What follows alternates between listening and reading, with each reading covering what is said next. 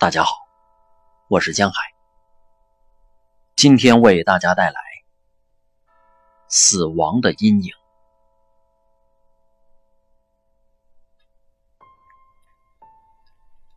你想知道有关那些日子的事实与细节，还是只想听听我的故事？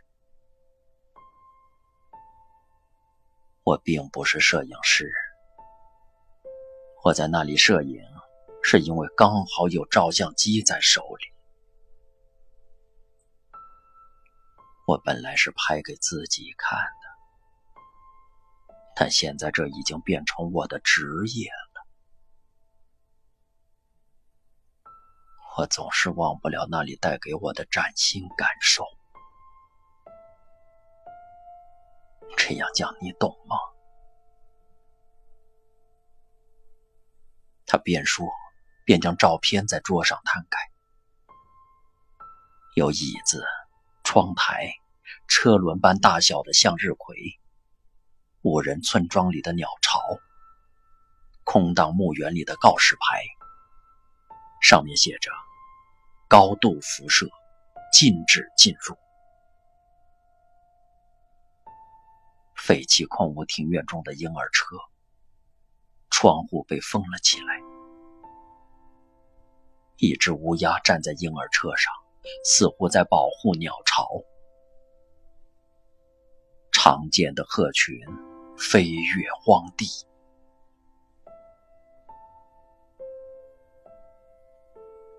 人们问我：“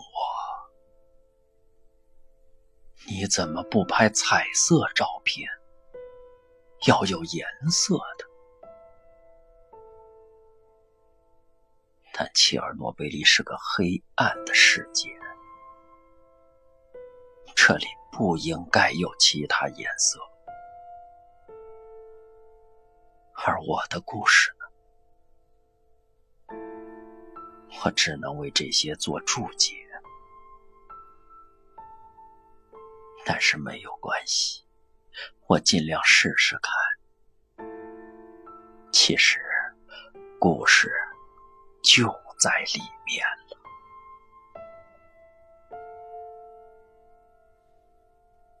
当时我在工厂里工作，同时函授进修大学历史学位。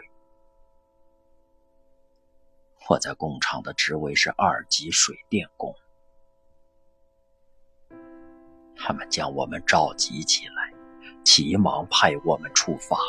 像是要送去战场前线一样。我们要到哪里？他们告诉你去哪儿，你就去哪儿。我们要做什么？他们叫你做什么，你就做什么。可是我们只是建筑工人，那就去四处盖东西吧。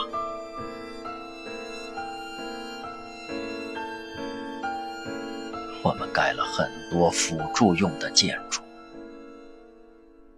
洗衣间、仓库、帐篷。我负责卸载水泥，没人知道这些水泥是哪种水泥，也不知道是从哪里来的，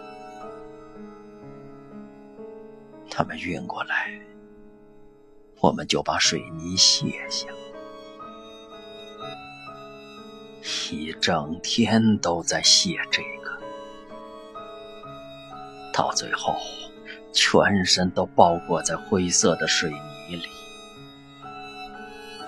连身上穿的特殊防护衣也不例外，只看得到牙齿。晚上，我们把水泥清洗干净，第二天又沾了一身。他们为我们举办了政治会谈，他们称我们为英雄。在前线立功，用的都是军用语言。到底什么是贝壳？什么是居里？什么是豪伦琴？我们向指挥官发问，他也无法回答。军校里没有教过“好”“无意”之类的用语，听起来就像中文一样难懂。你们知道那么多做什么？奉命行事就对了。在这里，你们都是军人。没错，我们是军人，但不是囚犯。一位委员前来巡视，听好。他对我们说：“这里一切都很正常，环境辐射值是正常的。大约离这里四公里处是有危险，那边的居民将会被撤离，但这里是安全的。中有辐射检测人员，他肩上挂着小盒子一样的仪器。”然后拿着一根长杆子在我们靴子附近挥动，然后他吓得往旁边一跳。这是他不由自主的反射动作，他不是故意的。接下来就是像你这样的作家会感兴趣的地方了。你觉得？这件事我们会记得多久？过不了几天就忘了。我们俄国人是不会为自己着想的，不会只为自己的生命考虑，不会有这种想法。我们的政治家。不会把个体的生命价值考虑在内，因此我们也不会。这样讲你明白吗？我们不是这样的人，我们和你们不同。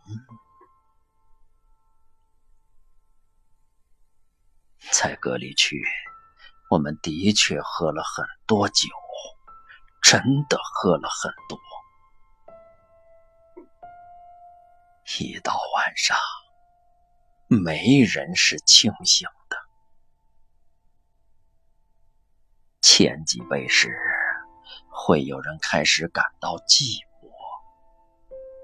想起他们的老婆、孩子，谈起之前的工作。抱怨以前的老板。没多久，喝了一两瓶之后，我们唯一的话题只剩下国家的命运和宇宙的法则。我们会谈起戈尔巴乔夫和利加乔夫，还有斯大林。俄国是不是伟大的国家？我们会不会胜过美国人？当时是一九八六年，我们比的是谁的飞机更好，谁的航天飞机更可靠。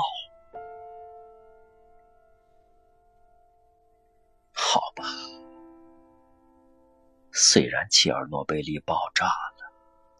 但是我们有第一位上太空的人，你能理解吗？我们重复着这些话题，直到喉咙沙哑，直到天亮。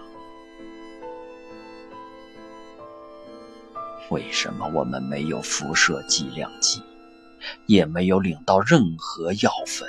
以防万一。为什么我们没有洗衣机，可以每天洗防护衣，只能一个月洗两次？这些话题总是最后才被提起，或是穿插在家庭和国家之间。该死，我们就是受这样的教育长大的。伏特加比黄金还珍贵，想买也买不到。村子里所有东西都被喝干了，伏特加、私酿酒、化妆水、指甲油和喷雾剂。你可以想象这个画面。我们拿着三升装的私酿酒，或是一罐古龙水，就开始没天没地的聊起来。我们当中有教师和工程师，有完整的联邦团队，俄罗斯人、白俄罗斯人、哈萨克人和乌克兰人。我们开始辩论哲理，谈起我们都是物质的奴隶，使得我们成为这世上众多的物件之一。而切尔诺贝利为我们开启了进入永恒的大门。我还记得我们讨论到俄国文化的命运。结论总是悲观的。没有活在死亡的阴影之下，就无法理解这些事。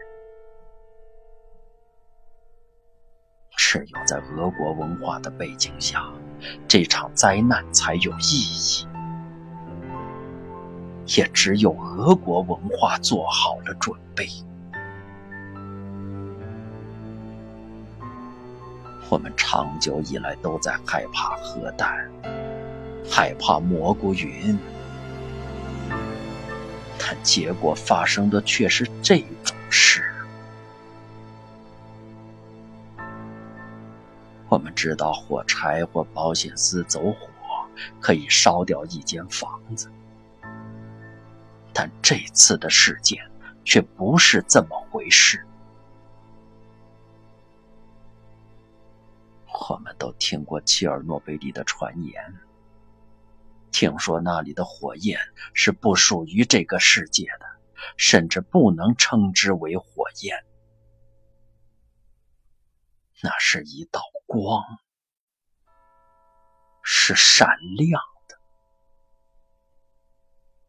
不是蓝色，和天空的颜色很相近。也没有冒出烟雾。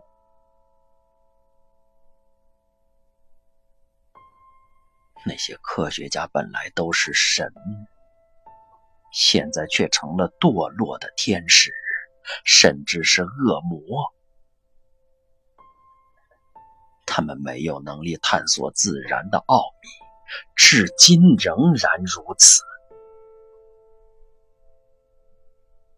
我是来自布兰特金的俄罗斯人。我们那里有个老头，喜欢坐在门廊前，他的房子朝一边倾斜，就快倒了，但他仍不停地谈着世界的命运。每个工厂，每间啤酒屋里都会有亚里士多德。而现在，我们就坐在反应炉旁。你可以想象一下，这里大谈哲学的人会有多少？报社的人来找我们拍照，他们会制造出虚构的场景，他们要拍废弃空屋的窗户，就拿了一架小提琴摆在窗前，然后将照片命名为《切尔诺贝利交响曲》。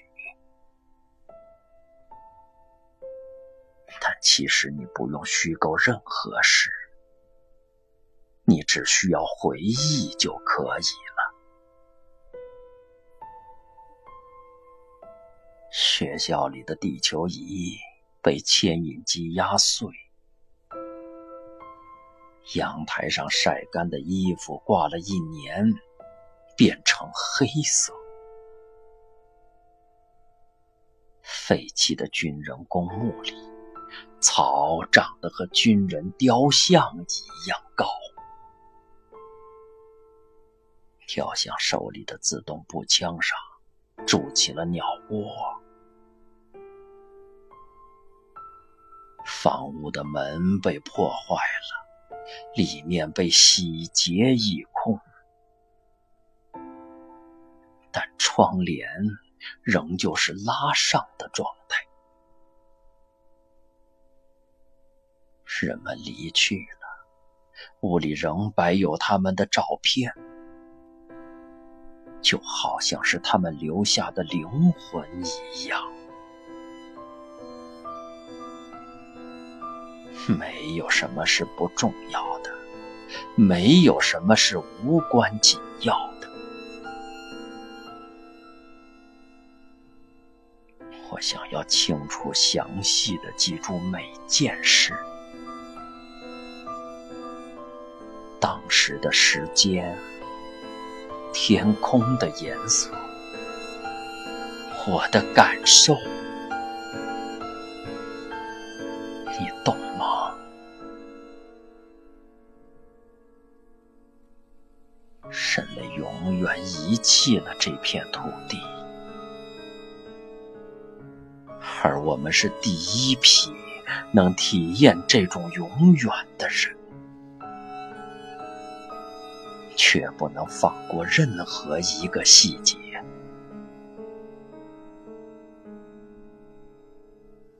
那些老农夫的面孔，他们看起来仿佛雕像。他们是最不能理解发生了什么事的人。他们从未离开过自己的家园。他们在这块土地上长大、恋爱，用汗水养家糊口，生儿育女，期待孙子孙女的到来。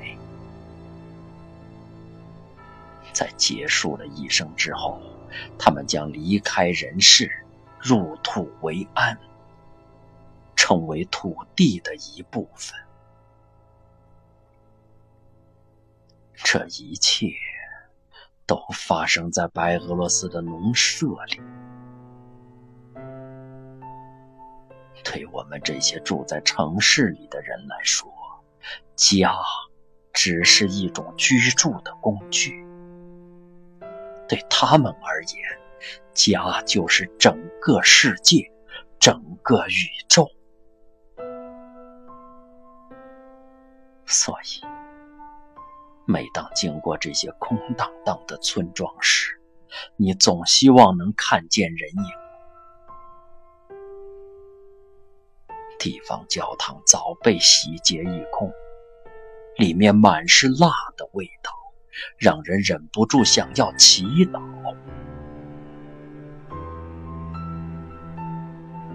我想要牢记所有的一切，所以我开始摄影。这就是我的故事。不久前，我们安葬了一个去过那里的朋友。他死于血癌，我们为他守夜，按照苏联的传统喝酒，然后又滔滔不绝的聊到午夜。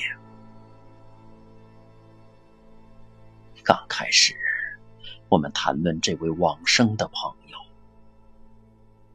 但是后来呢？我们又谈起了国家的命运和宇宙的法则。俄国军队会不会离开车臣？会不会有第二次高加索战争？还是这场战争已经开始了？日里诺夫斯基有没有可能当上总理？叶利钦会不会再次连任？我们还谈起了英国皇室的戴安娜王妃，俄国的君主政体，谈起了切尔诺贝利和与之相关的各种推测。有人声称，外星人知道发生灾难后会前来帮助；有人说，这其实是一场实验。接下来出生的小孩子会有过人的天分。有人说，白俄罗斯人或许会灭绝，就像斯基泰人一样。我们都是玄学家，早已脱离这个俗世。我们只生活在梦中，活在高谈阔论里。你一定要在这平凡的生命里增添些什么，才能使一切变得合理。就算在死亡的边缘，也一样。